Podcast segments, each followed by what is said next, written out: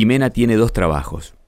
Por las tardes se la pasa rebozando milanesas de pollo en una granja pollería del barrio y los fines de semana labura de moza en eventos.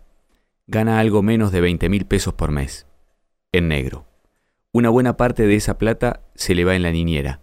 El resto es pagar un alquiler en una pieza con baño compartido, comprarle ropa a Tiago y tratar de comer todos los días.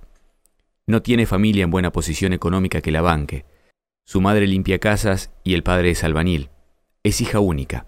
A los 18 años se fue de la casa con el secundario completo y la ilusión de vivir la aventura de un amor adolescente.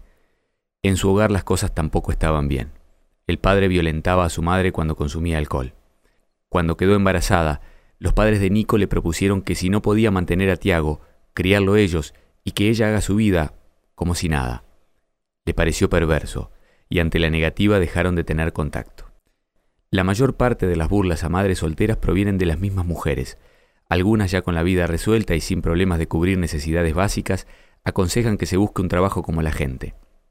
Como si fuese fácil hoy en día criar a un hijo y trabajar de lo que amás sin tener los medios y el dinero.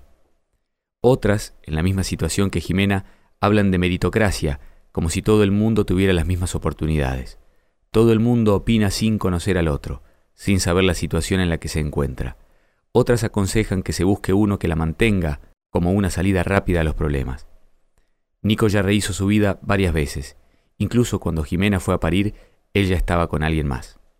Ella no tiene ganas de ver a nadie, no tiene tiempo de amar ni de soportar a cualquier gil de los que abundan. Un tiempito anduvo con uno, pero no prosperó. Su prioridad es Tiago. Él no extraña a su papá, porque nunca lo tuvo presente. Nunca le cambió un pañal, ni lo escuchó decir sus primeras palabras.